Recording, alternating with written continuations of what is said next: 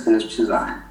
Bom, galera, sejam muito bem-vindos aí ao meu novo vídeo no canal do YouTube, que ao mesmo tempo está sendo um podcast. E como vocês podem ver, hoje eu tenho um convidado mais do que especial. Ele é o André, o André Espolaor, eu conheci ele em Belo Horizonte no projeto da Fundação Estudar. E é um cara assim que desde sempre eu admiro pra caramba, um moleque extremamente fora da curva que faz acontecer e eu tenho certeza que ele tem muito aí a nos ensinar, a nos inspirar. André, é, antes da gente começar, de eu falar mais aí é, detalhes de você, eu queria que você desse um oi aí pra galera e antes de você também é, falar o que, que você faz, quem você é. Me conta primeiro assim, quais são as suas paixões. Beleza, primeiro obrigado pela, pela apresentação, um pouco um bocado exagerada aí. Estou é, começando minha jornada ainda. É, prazer estar com, tô com você e com a galera aqui hoje. Ah, ah, bom, acho que para começar falando de mim, é, hoje eu moro, moro na China, estou na China já há três anos, moro em Pequim. Ah, e e eu vim para cá primeiro no, no intercâmbio, uh, acabei gostando, entrei numa startup, uh, acabei mandando bem, fiz uma proposta para virar sócio e estou naquela startup até hoje, então parte como né, da equipe de gerenciamento ali. Então, uh, isso dentro da área de educação online, e aí então faço parte desse, desse mundo da educação na China, que é um mundo gigantesco. A gente está falando da maior população do mundo, né? 1 bilhão e 500 milhões, 1 bilhão uhum. 500 milhões de pessoas. Uhum. É. Mas, mas eu, eu falei assim, é, essa questão da, da educação foi algo pelo qual você se apaixonou, né? Eu queria que você contasse Exatamente. isso também. Exatamente. É, começando, acho que na, na, pela própria influência da Fundação Estudar, do, do, do Encontro de Jovens Transformadores, comecei a ter contato com a área de educação é, eu já tinha sido professor, tinha sido professor voluntário no, no, é, intercâmbio que eu fiz para a Polônia, e, e, gostava muito de, de ensinar, de matemática, química, dava aula desde, desde uns 18 anos mais ou menos. E quando eu vim para a China, comecei a pensar mais seriamente nisso. É, e aí teve um determinado momento que eu falei, cara, realmente, eu gosto muito dar aula. Né? Você se despertou, então, e, e, falei, cara, não só da aula, mas assim, todo, todo esse contexto, eu quero, quero Entendi. que a parte da minha marca mundo seja por meio da educação, é o que eu gosto de fazer. Você acha que a gente é, encontra as nossas paixões, as nossas habilidades. Foi algo que aconteceu comigo quando eu me coloquei em movimento. Você acha que esse estar em movimento ele foi fundamental para você ter despertado esses gatilhos aí? Absolutamente. Né? É, dizem que é muito importante a gente saber o que, que a gente não gosta, né? o que, que a gente não quer.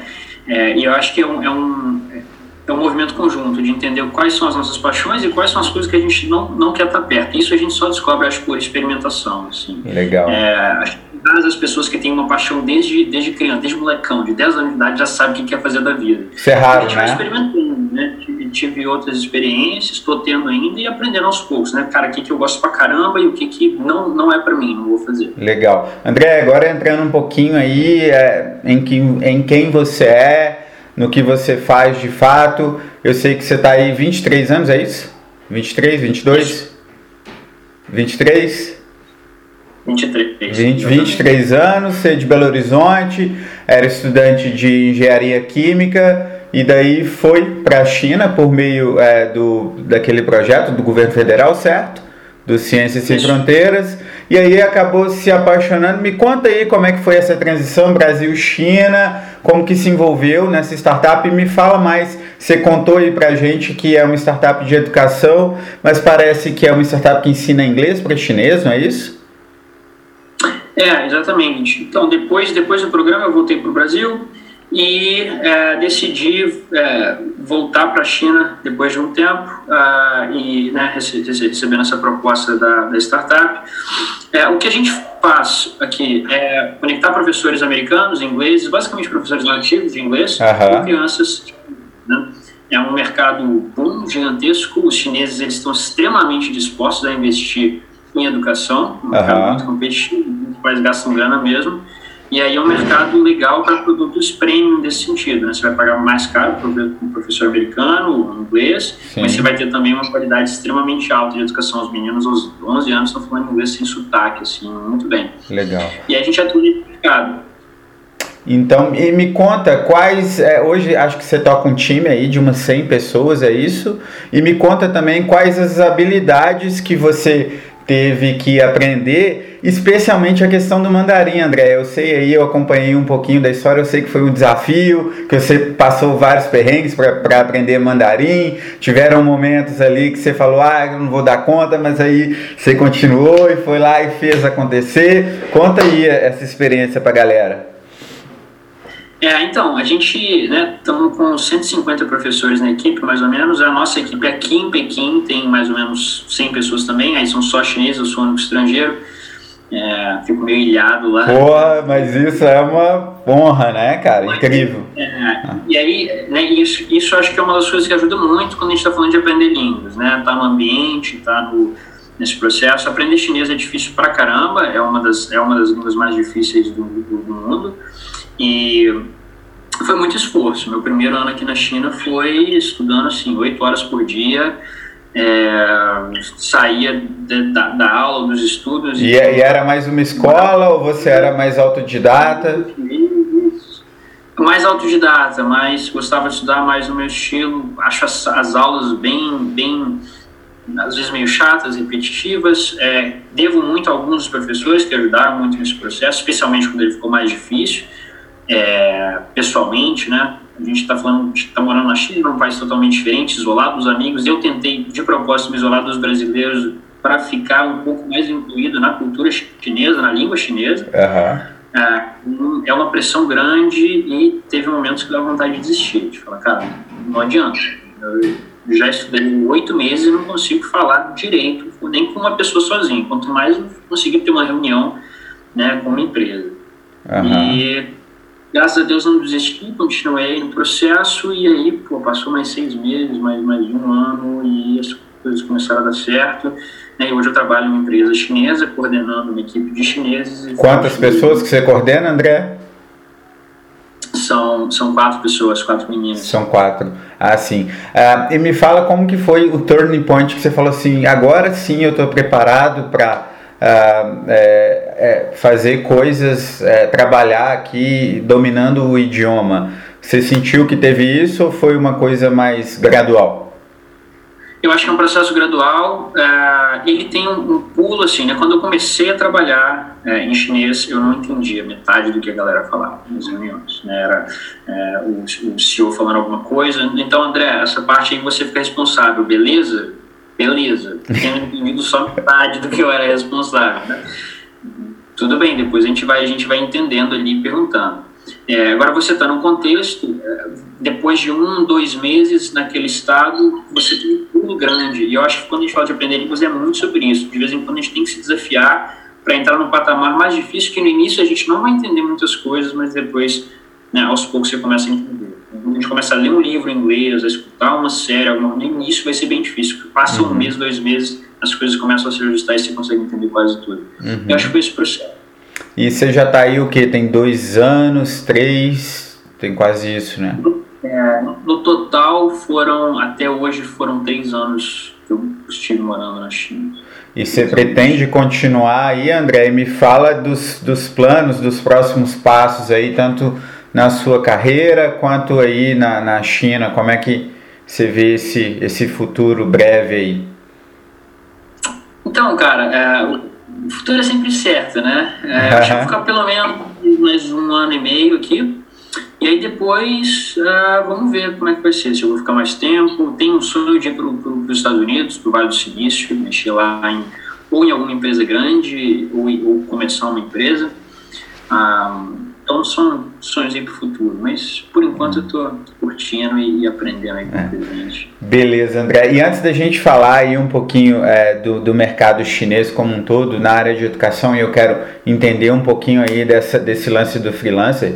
Eu não sei se você acompanha muito, mas estima-se que nos próximos 10 anos a força de trabalho dos Estados Unidos, 50% vai ser de frila, porque a galera já não quer mais aquele modelo tradicional de ficar 8 às 17 no escritório, de ter que é, reportar para um, um, gestor se ele pode fazer é, à distância. Mas antes disso eu quero saber que conselho que você daria aí para os jovens da sua idade. Hoje eu vejo tanta gente assim, tem recebido muito inbox das pessoas, elas estão muito perdidas, elas não sabem para onde que elas estão caminhando e aí elas não têm um planejamento, elas não têm um foco e aí pulam de galho em galho, muitas vezes trabalham só em troca de um salário e aí estão naquela vidinha meio vagabunda mesmo, de segunda a sexta, é, ralando por obrigação e final de semana quebra tudo e já entra na segunda desmotivado. O que, que você falaria para essa galera que está numa vibe meio perdida aí?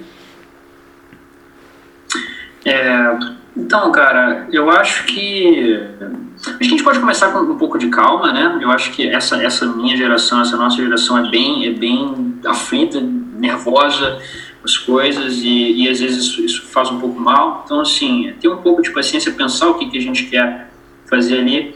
E eu acho que é, a experimentação que a gente falou ah, agora há pouco é bem importante. Então, assim, pô, se um trabalho realmente está chato, você não está aprendendo. Acho que quando a gente está jovem, o mais importante é a gente tentar aprender com as experiências, né? Tentar, pô, estou aprendendo coisa nova, isso vai contribuir. Porque se você ganha 500 reais a mais ou mil reais a mais, que seja, por mês, hoje, é, isso não vai acumular para o futuro. Né? Daqui a 10, 15 anos, talvez não vai fazer tanta diferença. É, claro que você tem que conseguir sobreviver, né? Esse, esse, é o básico. Mas assim, depois que você já cobriu o seu custo de sobrevivência, esse, esse um pouquinho de grana a mais, eu acho que ele não é tão importante quanto um pouco de aprendizado a mais que você vai ter. Porque isso se compõe e daqui a cinco anos, todo aquele aprendizado vai te permitir estar numa posição maior, num emprego melhor, né? E aí isso tenho, é, acho que desde, desde é, desde os 17 anos, o Rico, Pai Pobre, um livro que fala muito sobre isso, né, me influenciou bastante nesse sentido. Então, é isso, aprender, eu acho que nesse momento é a coisa mais importante. Legal, acho que pensar, pensar assim de forma estratégica, né? Sempre focando ali nos resultados que a gente vai conquistar, não só no curto prazo, mas no médio e no longo, né? Acho que você aplica muito isso.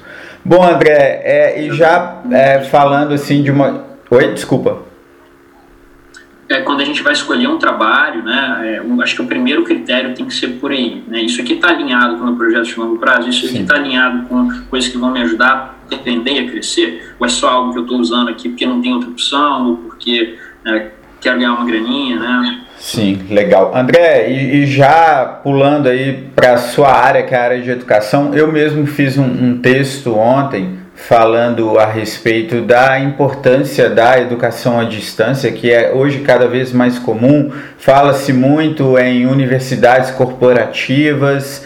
E por outro lado, existem, eu vejo pessoas muito resistentes a essa questão do online. Né? Elas consideram o online é, muito frágil ainda, que é, as pessoas não conseguem focar, não conseguem se dedicar e não conseguem aprender como se estivesse ali num espaço físico. Como é que você vê essa expansão e como é que é, entre esses mundos off e online aí da educação e como que isso acontece especialmente na China? Uhum. É, então, respondendo essa pergunta, eu acho que ela se liga bastante também ao, ao como é que o mercado de, de oportunidades está crescendo, especialmente na China, tem muita oportunidade, a gente vai falar disso daqui a pouco. É, eu acho que existe uma tendência geral, né, de, de a gente passar do mundo físico para o mundo é, virtual. Isso acontece em praticamente tudo. É algo recente que está aos poucos né, processando, acho todas as áreas aí. E a educação é uma que tem uma certa resistência, a gente teve muito pouca mudança na sala de aula nos últimos praticamente 150, 200 anos, mas agora, mesmo, né, estamos vencendo essa resistência e mudando aos poucos para a sala de aula online. É, tem muitos desafios, mas a gente vê que tem outras grandes vantagens. Né? Seria muito difícil a gente conseguir é, uma educação em massa de qualidade de inglês, conectando professores nativos com crianças, por exemplo, sem a ajuda da internet, nesse sentido. E aí a gente tem um resultado sensacional, que é um menino de 4 anos de idade, 5 anos de idade, e aí que é uma galera também que já está mais familiarizada com, é, né, cresceu lá mexendo no iPad, no iPhone, e tendo aula com um professor, às vezes um professor de 60 anos de idade, que não estava acostumado com essa coisa, mas que agora está né, gostando, entrando nessa plataforma e os dois ele tendo essa interação. O professor de 60, super novo com a tecnologia e um molecão de 5 anos super acostumado. E o resultado é maravilhoso, né? Que a gente está falando. Depois de um, dois anos de aula, esse molequinho que não falava uma palavra de inglês está falando, uhum. já conseguindo conversar com o professor, se comunicar, eu quero isso, não quero aquilo, eu gosto disso, uhum. não gosto daquilo. É... Você acha que, que a tendência é que o futuro da educação ele vai ser mais online do que tudo ou você acha que ainda esse movimento ele vai ser mais devagarzinho? É, eu acho que ele está ganhando velocidade, vai ser cada vez mais rápido. Eu acho que uma das barreiras é que o governo ainda controla boa parte da educação, né, em qualquer país. Isso. É, e a gente vê, por exemplo, é, na nossa empresa, a gente atua no quê? No mercado privado de aula de inglês, que assim como no Brasil, é um mercado que é privado, não é tão uhum. controlado pelo governo. Eu acho que esses mercados privados, a, chan a, a chance deles avançarem é, muito rápido é, é muito grande. Isso uhum. provavelmente vai acontecer e vão dominar. A maioria dos cursos desse tipo de aula vai acabar sendo, em questão talvez de 10 anos, migrar para o mundo online. Legal. É, essas áreas que são né, barradas pelo governo talvez demorem um pouco mais, tipo o ensino médio, né? Uhum. uhum. Isso talvez demore um pouco mais. Bacana, André. E partindo aí é, um pouquinho mais é, para a minha área, eu quero entender como que isso acontece na China. Hoje eu sou um freelancer, sou um prestador de serviço, eu produzo conteúdo na internet e tô aí nessa vibe que é, se tornou um nome da moda, né, que é o nomadismo digital, que são pessoas que trabalham de qualquer lugar, que só dependem de um material, no caso um laptop, um smartphone e de uma conexão à internet. Como que esse movimento ele está acontecendo? Hoje a gente vê aí grandes cidades que se tornaram mecas do nomadismo digital. Na Tailândia a gente tem Bangkok, Bali, a gente tem Budapeste na Hungria, Barcelona, próprios Estados Unidos, uh, San Diego, Nova York. Aqui no Brasil um pouquinho mais lento, mas fala-se muito em Floripa, né? Tem uh, aqui pertinho na Costa Rica, Puerto Viejo. E queria que você falasse, na China eu nunca ouvi nada assim, porque acaba sendo um mundo muito diferente, né, daqui do Ocidente. Então, como que isso é, acontece e como é que os chineses têm é, visto e enxergado o freelancer e o nomadismo digital? É, então, eu acho que na China isso, isso também tem crescido bastante. É, eu, eu acho que a China ela, ela tem um papel nesse mercado muito de superdemanda. Uhum. A gente é, vê aqui uma demanda gigantesca de, de vários, né, de quase todos os produtos. E a China ela está deixando de ser uma, uma economia de, barata, né, de, de, de, mão de obra barata, é, e que oferece isso. Muitos desses, desses esses recursos de mão de obra barata já estão migrando para outros países, Vietnã, por exemplo. E a China está passando a, ser, a ficar cara em termos de produção. Né? E de consumidores também muito mais empoderados para comprar. É, e aí, nesse sentido, acho que as demandas da população chinesa vão ser cada vez maiores, e aí outros países vão poder suprir essa demanda, como é o caso né, dos nossos professores na, empresa, como é o meu próprio caso, né, de vir aqui suprir uma demanda de um profissional é, né, que consiga fazer esse papel internacional. Então, acho que esse, esse é um dos pontos. É, sobre o cenário, a Ásia é muito forte né, né, no nomadismo digital. A maioria, acho que mais da metade dos nossos professores moram nessa região. Né, Fala-se muito, eu já ouvi falar de Singapura, os tigres asiáticos, né? Em Singapura fala-se muito. Singapura também. É, a vantagem de países como, como Tailândia, como Indonésia, é que são muito baratos. Baratos. Então, com dinheiro, porque não, então a gente está pensando nisso, você está recebendo em dólar normalmente, né? E, e ou, assim, depende se você está é, nacionalmente ou internacionalmente. Se você está internacional, normalmente você vai receber em dólar. E aí você vai gastar esse dólar aonde, né? Se você for gastar dólar na Indonésia, é uma, é uma excelente troca. Então os professores vivem muito bem com salário lá. Talvez se eles estivessem em Singapura, nos Estados Unidos, eles não tivessem tão bem de vida, mas na Tailândia eles estão né, muito bem. É, e aí esse é um fator quando a gente está falando de morar internacional, né? Você vai receber de qual país e você vai gastar em qual país. E em Pequim, como é que é o nomadismo, especificamente? É, em Pequim, a gente... Uh, cara, eu, eu não conheço tanta gente é, enquanto empregados trabalhando como nômades em Pequim. Eu acho que uma das dificuldades da China é a questão de visto a China não, não dá vistos de trabalho tão, tão fácil. Uh, e para você ficar em turista. Legal. Você tem, você conseguiu o visto de trabalho? Sim, mas por causa da, da né, empresa. Da empresa, é um trabalho muito formal, né? E eu em si, eu sou empregador de nomes digitais, mas eu em si não sou, né? Entendi. É... Ah, bom saber aí, ó, galera, ó, se você é um nome digital, cola nele, ó. é. Tem que ter habilidade, né, André? O que, que, que o nômade para é, é, você contratar precisa ter? Que habilidade você busca? Ah, então, cara, na, no nosso modelo, é, a gente primeiro o inglês, né? Claro. O, é o básico, né? Básico. Ah, a gente, na nossa plataforma, a gente precisa de um pouco de estabilidade. Então, é, existem, acho, acho que existem tipos de nomadismo digital. Um deles é o cara que está mudando praticamente todo mês ou toda semana, né, está realmente viajando ali enquanto faz o trabalho. E outras pessoas passam, às vezes, seis meses em um país, um ano em um país, depois mudam para outro. Né? Acho que são dois estilos. A gente procura esse segundo estilo. Pessoas que vão morar no país, mas vão ficar lá seis meses, um ano, que aí é um pouco mais estável. Depois esse cara muda para outro país, para a gente o menor problema. E parar de trabalhar duas, três semanas é legal. Mas se tiver parado, né, interrompendo o tempo todo, é mais complicado. Mas ele é um professor de inglês, então, basicamente, que você busca. É, é, não, o trabalho é exatamente isso, é. é um professor de inglês. Mas com uma rotina mais estável, eu entendi. André, e partindo aí para uh, os finalmente do nosso papo, já batemos aí 20 minutos, papo bom desse, acaba que o tempo aí a gente nem sente passar. É, queria que você me falasse como que é a vida na China, cara, a cultura, a comida, o, o povo, tira um pouquinho dessa curiosidade que eu tenho certeza que não é só minha, mas de muita gente também. Beleza, então a, a, China, acho que a primeira coisa que a gente tem que colocar é que a China é muito diferente do que a gente imagina no Brasil. Né? Antes de eu vir para cá, eu imaginava a China tipo Nova Delhi, né? aquela cidade super suja, é, nem sei, nunca fui para lá, né? vai que é diferente, mas assim, a, a, imagem que a gente tem dos filmes, né? super lotada, aquela bagunça. E você chega na China, é, nas cidades grandes, Pequim, Xangai, é, Temen, que eu morei antes, você tem, você vê cidades extremamente desenvolvidas, sabe, limpas, mais do que, do que a maioria das cidades brasileiras e com muito, muita grana, muito prédio gigantesco.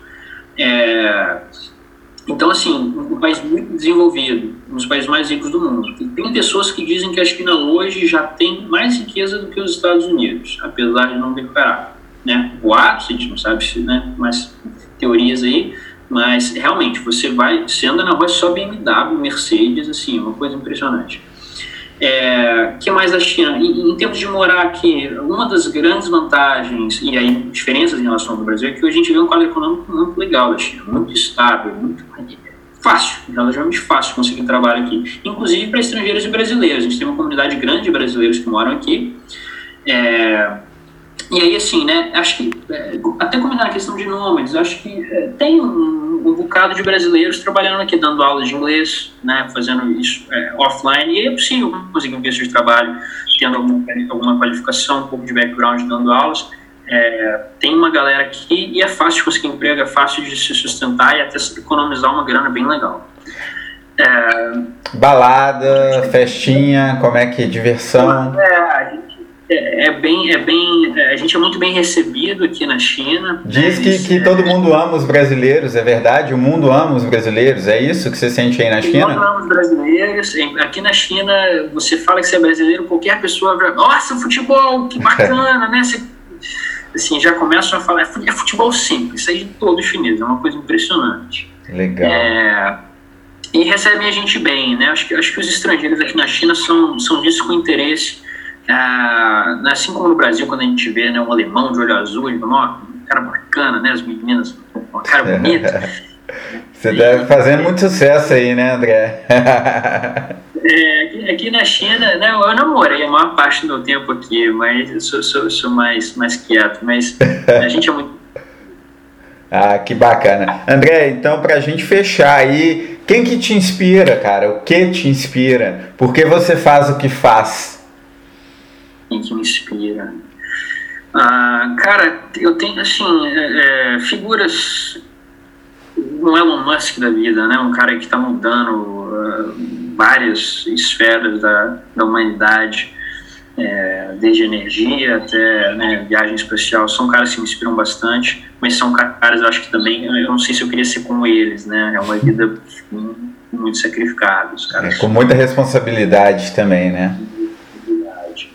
O Elon Musk estava falando numa entrevista recente que acho que ele não tira férias já tem mais de 10 anos, assim, o cara não para de trabalhar três dias, assim.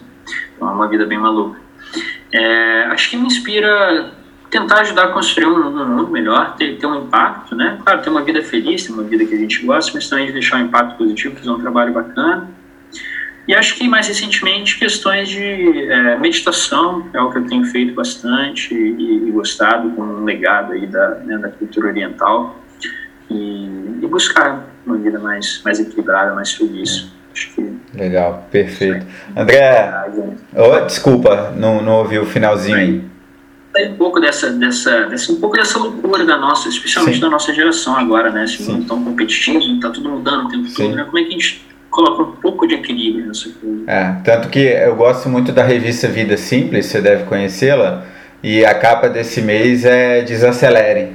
Então acho que a gente também, né, ao mesmo tempo, eu falo muito isso, André, que ao mesmo tempo que a tecnologia ela é excelente para otimizar nossos processos, nossos projetos e nossos negócios, ela é só um instrumento, né? Eu acho que nunca foi tão importante a gente ser humano, né? E ser humano requer que momentos de desassossego, momentos em que a gente se conecte com o nosso interior, com a nossa essência, para a gente até é, entender melhor, né, os caminhos que a gente deve seguir. A gente falou muito de autoconhecimento, né, André, outro dia. Absolutamente. É. André, é, quero te agradecer aí de coração pelo papo, foi incrível. Eu sei que você tem seu tempo aí, é muito corrido. Obrigado de coração por ter se disponibilizado. Ser um cara assim, você sabe o tanto que eu sou fã, que eu admiro e que eu tô né, sempre de olho aí. São pessoas como você que eu quero ter por perto, que são pessoas assim que me inspiram verdadeiramente a, a eu me tornar o ser humano que eu nasci para ser. Obrigado de coração. É, quer deixar um abraço aí para a galera? Admiração, admiração é mútua, é muito bacana ver esse movimento e é isso aí, você está construindo coisas assim muito bacanas, impressionantes de ver. Manda bala. Tamo junto e um abraço para todo mundo aí né, quem assistiu o vídeo, obrigado pela sua dedicação, seu tempo é super né, valioso. E o podcast também, a galera ouve às vezes. e os ouvintes é, também, tomara que tenha valido a pena o tempo. E um abraço grande aqui da China. É. Se precisarem de alguma coisa. Se precisarem de alguma coisa em Pequim, gente, André Espolaor, eu vou deixar a arroba dele nos, nas minhas redes sociais. Ele é o cara. André, obrigado aí de coração vamos encerrar esse vídeo agora. Bom, galera, é isso. O vídeo, espero que vocês tenham gostado. E a gente se vê aí no próximo vídeo e no próximo podcast. Um beijo. Bom, foi. Cara, obrigado.